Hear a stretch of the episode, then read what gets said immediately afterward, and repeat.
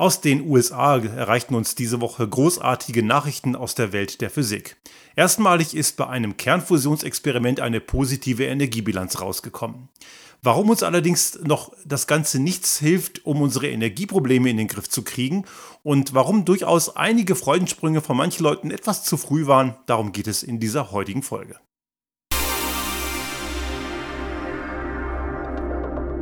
Der Restart Thinking Podcast. Ideen und Lösungen für die Transformation der Wirtschaft und Gesellschaft für das 21. Jahrhundert.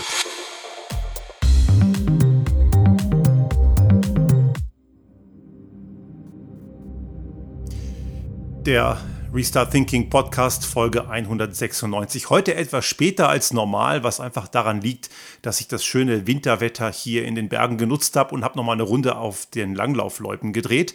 Und deswegen heute etwas später. Und es ist irgendwie auch ein ganz netter Zufall, dass ich gerade letzte Woche eine Folge gemacht habe über die Bedeutung von von Innovation und Grundlagenforschung. Und ich habe dabei auch das Thema Kernfusion und die Energiegewinnung daraus diskutiert. Und just zwei Tage später kriegen wir diese wunderschöne Meldung aus den USA über die positive Energiebilanz bei einem Kernfusionsexperiment. Trotzdem sind manche Freudensprünge zu früh gewesen, denn so einige haben dann schon gleich gemeint, so, Chaka, jetzt haben wir unsere Energieprobleme gelöst. Leider nein. Das ganze Ding ist nach wie vor genau in dem Zustand, und den habe ich auch letzte Woche in der Folge beschrieben, den wir Grundlagenforschung nennen. Also ein Zustand, der noch lange nicht so weit ist, dass wir ihn industriell nutzen können. Wir haben allerdings durchaus einen Schritt dort sehen können und diese Wissenschaftlerinnen und Wissenschaftler, ein internationales Forscherteam, hat wirklich einen Meilenstein gesetzt. Das ist keineswegs übertrieben, das ist absolut gerechtfertigt, das so zu nennen. Und ich möchte hier nochmal betonen, dass es wirklich eine internationale Leistung war, auch wenn das Ganze sich in den USA vollzogen hat. Das tue ich deswegen, weil es auch in Deutschland in den asozialen Medien einige Volltrottel gab, die dann wieder mal meinten, ja, ja, in Deutschland reden wir übers Gendern und da machen sie Kernfusion, geil. Das Ganze hat natürlich mit Gender nichts zu tun und Gender hat, auch nichts mit Kernfusion zu tun, zwei völlig verschiedene Themen. Und vielleicht an die Adresse dieser Nörgler und dieser Bullshitter, auch deutsche Wissenschaftlerinnen und Wissenschaftler waren dort durchaus beteiligt und es gibt ja auch Grundlagenforschung, die vorgelagert durchaus stattfand, weltweit in allen möglichen Ländern. Und solche Experimente, die Durchbrüche äh, erreichen, die machen das auch nicht plötzlich, sondern die greifen natürlich auf vorhandenes Wissen zurück. Das Schöne in der Grundlagenforschung ist ja, dass das Wissen öffentlich für alle verfügbar ist. Da muss man nicht irgendeine Gebühr bezahlen, um dahin zu kommen. Also Sie alle da draußen können sich entsprechend die Texte und die Publikationen äh, wirklich legal und frei aus dem Netz ziehen und können sich damit beschäftigen und wenn Sie Bock haben, auch dazu forschen. Das bedeutet, ein, solches, eine, ein solcher Erfolg hat immer vorgelagerte Erfolge von anderen Forschungsteams und das macht die Sache in der Grundlagenforschung ja so wahnsinnig spannend. Der große Erfolg diese Woche kam aus Kalifornien, genau genommen vom National Ignition Facility, von einer staatlichen Hochschule, dem Lawrence Livermore National Laboratory. Staatliche Einrichtung an die Neoliberalen da draußen. Staatliche Einrichtungen sind manchmal auch ziemlich cool, ja. Also man muss nicht immer alles in Privathände geben. Denn Privatleute würden vermutlich ein solches Unterfangen gar nicht finanzieren, denn das kostet Milliarden. Und der, Re der, der, der Return on Invest, der ROI, der ist ziemlich mies bei der, bei der Kernfusion. Das sei nur deswegen gesagt, weil wahrscheinlich einige schon ganz sehnsüchtig darauf warten, wann man mit Kernfusion endlich einen dicken Reibach machen kann.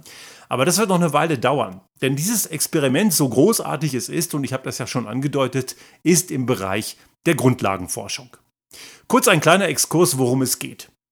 Kernfusion ist das Gegenteil von Kernspaltung. Kernspaltung ist der Prozess, den wir aus Kernkraftwerken kennen und Kernkraftwerke sind ja die zivile Nutzung der Atombombe.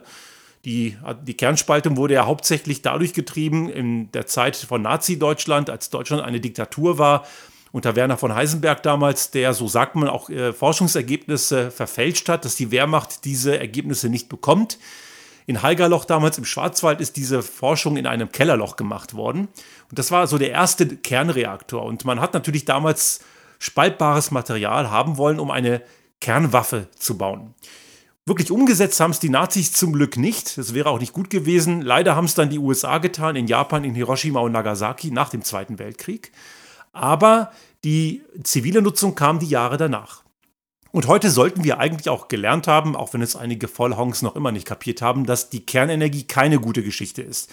Die Kernenergie ist gefährlich, sauteuer, nicht beherrschbar und obendrein extrem dreckig. Zwar nicht so dreckig wie Gas oder Kohle, aber immer noch dreckig.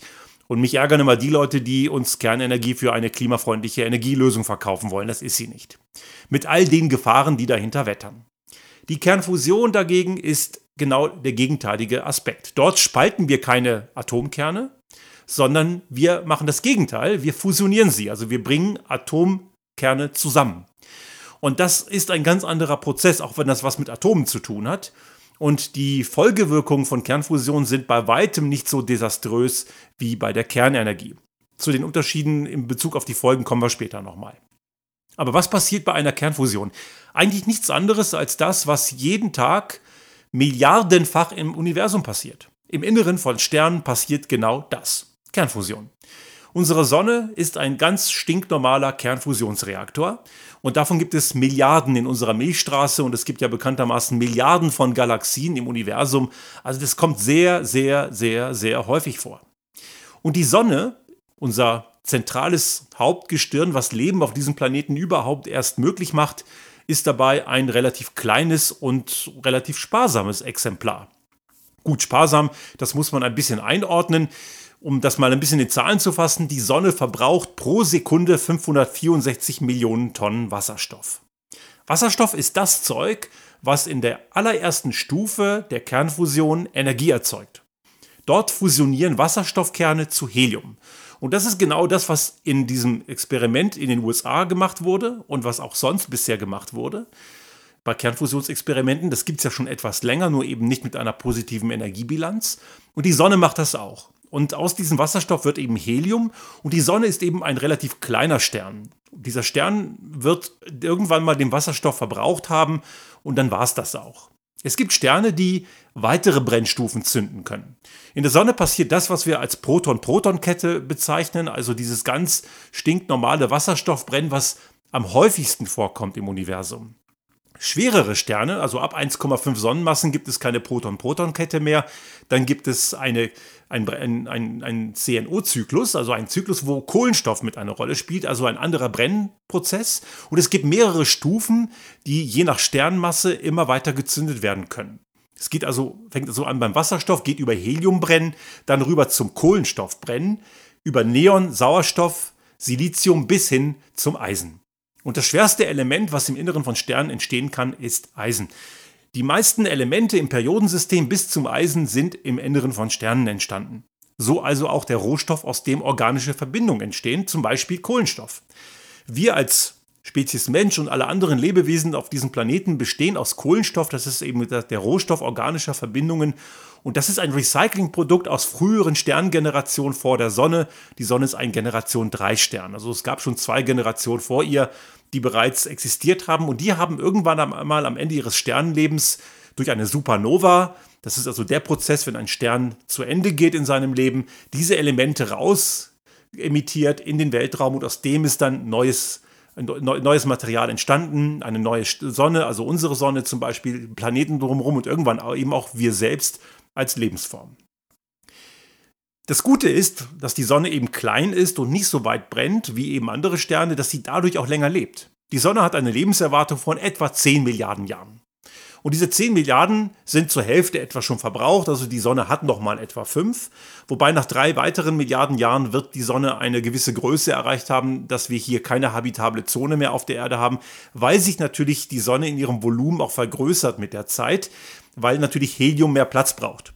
Die Sonne besteht aktuell zu 60 Prozent aus Helium, der Rest ist Wasserstoff, so Pi mal Daumen im Inneren und im Inneren der Sonne, im Kern, dort passiert eben dieser Fusionsprozess. Dort herrschen Temperaturen im Bereich von 15 Millionen Grad und Drücke von 200 bis 250 Milliarden Bar. Also riesige Drücke, 250 Milliarden mal mehr Luftdruck als hier auf der Erde. Also unvorstellbar für uns. Das sind also Zustände, mit denen Kernfusion problemlos möglich ist. Das können wir hier auf der Erde nicht abbilden. Deswegen müssen wir hier zu einem anderen Trick greifen. Aber dazu gleich. Die Sonne ist eben ein sogenannter Hauptreihenstern. Es gibt eine Astronomie, das sogenannte Herzsprung-Russell-Diagramm. Also ein, ein Diagramm, das auf die beiden, äh, auf die beiden Wissenschaftler, die dem den Namen gegeben haben, zurückgeht, wo man auf der horizontalen Achse die Temperatur, die, die Oberflächentemperatur, wobei Oberfläche beim Stern ein bisschen schwierig ist, Oberfläche hatte er nicht, das ist ein, ein Gasriese, aber eben dieser äußere Bereich, der aus, aus dem das sichtbare Licht emittiert wird, aufgetragen wird und an der senkrechten Achse die Leuchtkraft. Und dort sieht man den Sternen, die ein stabiles Leben haben, so eine relativ klare Hauptreihe. Und die Sonne ist im unteren, weiter rechts gerichteten Bereich dieser Hauptreihe, also in dem Bereich der kälteren Sterne. Heiße Sterne, die weiter links sind, die leuchten auch heller, die verbrauchen ihren Brennstoff allerdings schon nach wenigen Jahrmillionen. Also das ist für kosmische Maßstäbe wenig. Nach 10 bis 50 Millionen Jahren sind sie erledigt. Die werden natürlich auch sehr, sehr heiß. Da reden wir von diesen Außentemperaturen von 20 bis 50 Millionen Kelvin. Die Sonne hat gerade, nee, 20 bis 50.000, so muss man sagen, 20 bis 50.000 Kelvin, um 10er Potenz vertan. Die Sonne hat etwa 6.000, also deutlich, deutlich kälter. Das führt aber eben dazu, dass sie verdammt lange lebt. Und das ist eben der große Vorteil, sonst hätten wir hier auch keine Lebensgrundlage. Jetzt ist es natürlich so, dass das, was in Sternen möglich ist, auf der Erde eben nicht funktioniert. Ich hatte ja schon mal angedeutet, diese enormen Drücke von 250 Milliarden Bar, die können wir auf der Erde nicht abbilden. Und die 15 Millionen Grad, die würden wir schaffen. Aber wir schaffen zum Glück auch mehr. Und das ist genau der Trick, den die Forschung bei der Kernfusion eben nimmt. Wir kriegen diese Drücke nicht hin, die Sterne schaffen, aber wir kriegen die Temperaturen hin, sogar noch darüber hinaus. Und deswegen geht man bei diesen Kernfusionsexperimenten in den Bereich von ca. 150 Millionen Grad.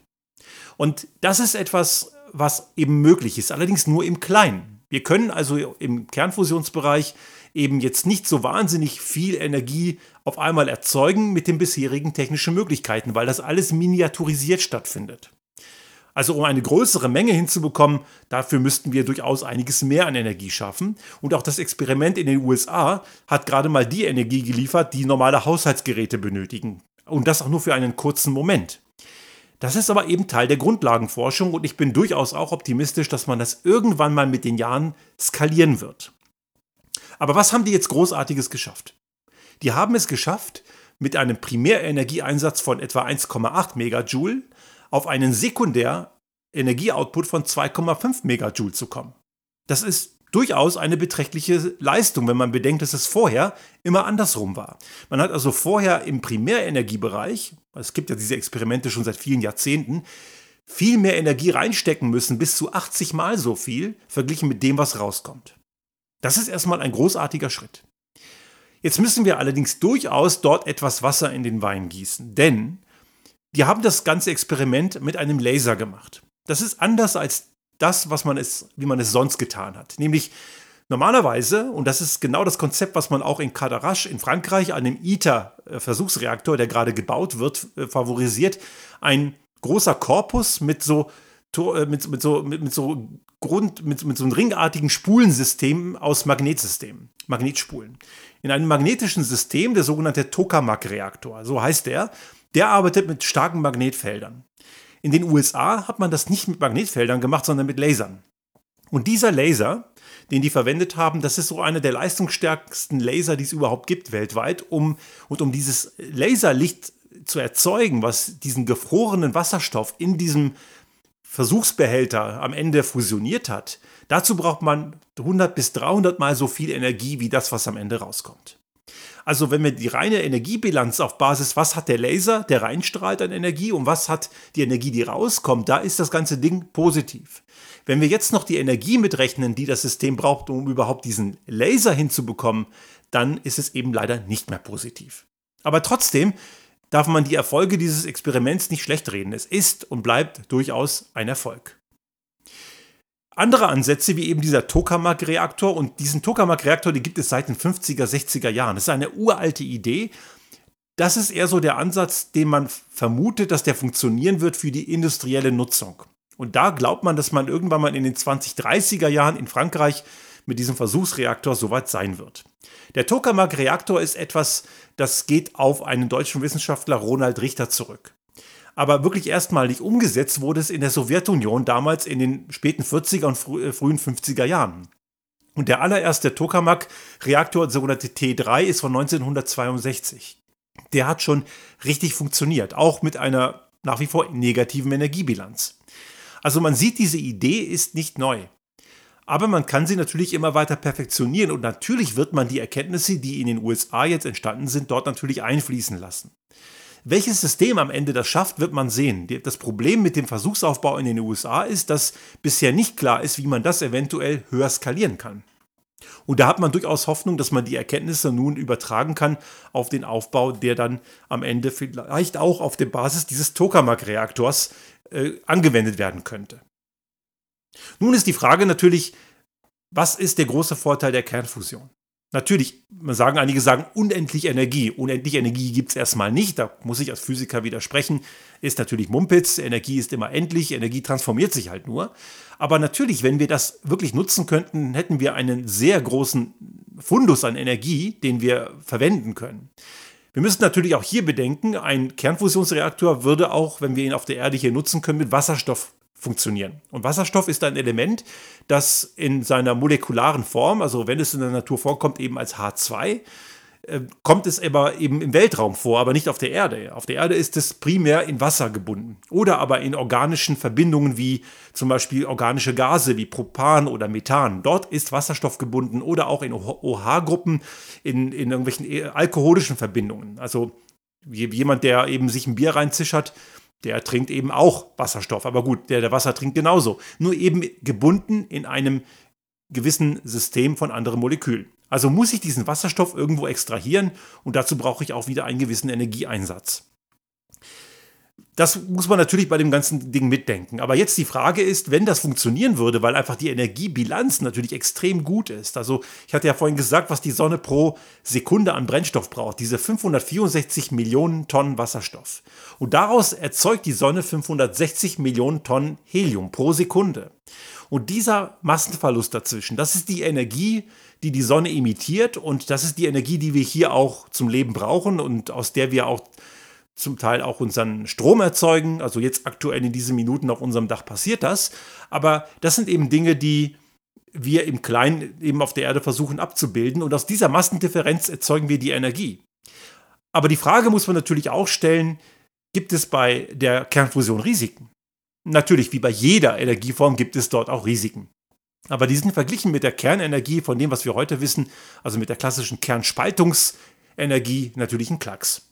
Während natürlich die klassische kernspaltungsbasierte Energieform, die man in Kernkraftwerken hat, in, in AKW, das sind dort werden wirklich, dort werden Uranatome gespalten und diese haben eine, das sind instabile Isotope und diese Isotope haben natürlich extrem lange Halbwertzeiten. Diesen nuklearen Müll, den muss man für circa eine Million Jahre irgendwo einbuddeln, wo man annehmen muss, dass es sicher ist. Wissen tut das keiner, weil das ein zu langer Zeitraum ist. Und diese langen Zeiträume, die hat das, haben die Restprodukte in der Kernfusion nicht. Aber auch die Kernfusion hat kontaminierte Restprodukte. Aber die strahlen bei weitem nicht Jahrtausende, die strahlen nur wenige Jahre bis Jahrzehnte und sie fallen in nur ganz geringen Mengen an. Also auch da gibt es so ein etwa Berechnungen, dass man sagt, so für 30 Jahre Kernfusion rechnet man zwischen 60.000 und 160.000 Tonnen Restmaterial, das immer noch kontaminiert ist. Und das ist verglichen mit der Kernenergie ein Witz. Das sind also Mengen, die, die fallen wirklich, die kann man wirklich fast vernachlässigen. Und das sind eben auch sehr, sehr kleine, nicht nur kleine Mengen, sondern sie strahlen eben auch nur eben eine relativ kurze Dauer. Muss man auch gut wegpacken, weil harmlos ist das nicht aber man kann das Ganze sehr viel leichter lösen. Das bedeutet also durchaus, die Kernfusion hätte die Energiemenge, die wir brauchen, wäre viel, viel risikoärmer. Also die Risiken sind von dem, was wir heute wissen, viel, viel überschaubarer, auch wenn die, aber die technische Aufwand ist riesig. Also wer vielleicht schon mal geschaut hat, es gibt ja auch, ich habe noch eine ganz spannende Doku angehängt von Arte. Dort ist nochmal dieser Tokamak-Reaktor in Cadarache in Frankreich auch nochmal schön beschrieben. Also der technische Aufwand ist enorm. Also ein Vielfaches von dem, was wir aus zum Beispiel den erneuerbaren Energien kennen. Oder auch Wasserkraftwerke können auch einen großen technischen Aufwand haben. Aber der Kernfusionsreaktor, den man dort jetzt baut, der ist eine andere Liga von Komplexität. Und es dauert eben auch sehr, sehr lange. Und das bringt uns jetzt zu dem finalen Punkt. Können Kernfusion unsere Energieprobleme von heute lösen? Und hier müssen wir klar die Frage mit einem eindeutigen Nein beantworten. Kann sie nicht. Diese Grundlagenforschung ist extrem wertvoll und ich bin ganz großer Fan davon, da dringend weiterzumachen. Und wenn wir Glück haben, können wir vielleicht in 20, 30 Jahren die Kernfusion nutzen. Kann allerdings auch 60 oder 70 Jahre dauern. Das weiß niemand. Wir sind ja alle keine Wahrsager und wir gehören nicht zu den Leuten, die äh, sowas wie Astrologie oder Kartenlegen machen, so ein Humbug von wegen Wahrsagerei und Zukunftsvorhersagen. Das ist ja nicht seriös, das weiß niemand. Also bleiben wir bei den Fakten. Und die Fakten sind, mindestens 20 bis 30 Jahre von dem, was wir jetzt wissen, kann allerdings auch länger dauern. Und der Planet Erde, der gibt uns aber diese Zeit nicht mehr. Und die, der Planet Erde wird auch nicht warten, bis wir mal irgendwann die Kernfusion eventuell im Griff haben. Das bedeutet, wir müssen die Energiewende jetzt machen. Und zwar genau so, wie es auch immer noch von vielen gefordert wird, auch von denjenigen, die als äh, und, und von der von der letzten Generation, die äh, ganz, ganz üble Shelter einstecken müssen, wo auch immer wieder Leute, die eigentlich ganz klar im Kopf sind, total übers Ziel hinausschießen und die Kriminalisierungsfantasien und Terrorismusfantasien, die man dieser Gruppe, dieser, diesen jung, meist jungen Menschen, nicht alle sind jung, auch ältere sind dabei, andichtet, sind komplett dumm und abstrus. Also wenn ich dann wieder so eine Schlagzeile höre, dass Marco Buschmann, der Bundesjustizminister in Deutschland, meint, die müssten die wirtschaftlichen Folgen ihr Leben lang tragen, da würde ich ihm gerne sagen, Herr Buschmann, da müssen Sie aber mal mit anfangen, weil als Politiker sind Sie dafür verantwortlich, die Klimakrise in den Griff zu kriegen und die kostet uns Jahr für Jahr Milliarden dann zahlen sie mal. Ne? Weil man muss sich immer äh, fragen, wer ist eigentlich der Verursacher? Und das ist eben die Ignoranz, die weite Teile der politischen Entscheider, allerdings auch der Wirtschaftsentscheider immer noch an den Tag legen. Also müssen wir uns hier massiv beeilen und die Energiewende mit 100% Erneuerbaren, was technisch geht, auch wenn das immer noch irgendwelche Leute behaupten, dass das nicht grundlastfähig sei und man könne gar nicht anders als dicke monolithische Kraftwerke bauen, haben wir hier in diesem Podcast schon oft besprochen, ist kompletter Quatsch. Man muss außerhalb dessen denken, was man bisher kennt. Und technisch ist 100% Erneuerbarer auch für ein Industrieland möglich. Es muss halt nur gemacht werden. Und es gibt genügend Konzepte, es ist tausendmal durchgerechnet worden, dass es geht. Und es muss passieren, denn uns bleibt einfach die Zeit nicht mehr. Und dieser Planet wird uns keine Wahl lassen. Wir haben nur noch wenige Jahre, man rechnet so mit fünf bis zehn Jahren höchstens, um das Ruder rumzureißen, um von den fossilen Energieträgern ganz wegzukommen. Die planetaren Grenzen fangen an zu kippen und einige sind schon gekippt. Und wenn eine weitere planetare Grenze kippt, dann begünstigt das das Kippen von weiteren planetaren Grenzen. Wir dürfen nicht vergessen, das geht nicht nur, also die Klimakrise besteht ja eben nicht nur aus dem Klimawandel, die besteht ja auch noch aus weiteren Aspekten, wie zum Beispiel Übersäuerung der Ozeane, Süßwasservorrat äh, oder eben auch das Einbringen von äh, schädlichen Substanzen in die, in die Natur und, und, und. Das ist sehr viel komplexer. Und das Zeitfenster schließt sich. Deswegen ist das, was die letzte Generation gerade sagt, dass es echt fünf nach zwölf ist oder vielleicht schon zehn nach zwölf, das ist keine Panikmache, das ist Fakt. Das ist wissenschaftlich alles fundiert belegbar. Und wir merken ja Jahr für Jahr die Katastrophe immer mehr und mehr. Und die Zeit haben wir nicht mehr, um auf die Kernfusion zu warten. Ja, ich bin ein großer Befürworter der Kernfusion. Lasst uns weiter an diesem Thema forschen. Und wenn wir irgendwann mal diese Energie zur Verfügung haben, dann ist es auch absolut legitim, diese zu nutzen. Natürlich unter Abwägung aller Faktoren, aber ich bin guter Dinge, dass das sehr gut funktioniert. Aber bis dahin, und es wird noch einige, es wird länger dauern, als uns dieser Planet an Zeit einräumt, und dieser Planet verhandelt nicht, bis dahin brauchen wir eine Lösung, die in circa fünf Jahren greift. Und das ist und bleibt die Energiewende mit 100% erneuerbaren Energien in Kombination mit den entsprechenden Speichertechnologien. Und das alles ist da. Wir können es uns nicht erlauben, jetzt die Hände in den Schoß zu legen und darauf zu warten, dass die Kernfusion unsere Probleme löst. Wenn wir auf die Kernfusion, zu, äh, wenn wir auf die Kernfusion setzen, dann sind wir ganz sicher zu spät.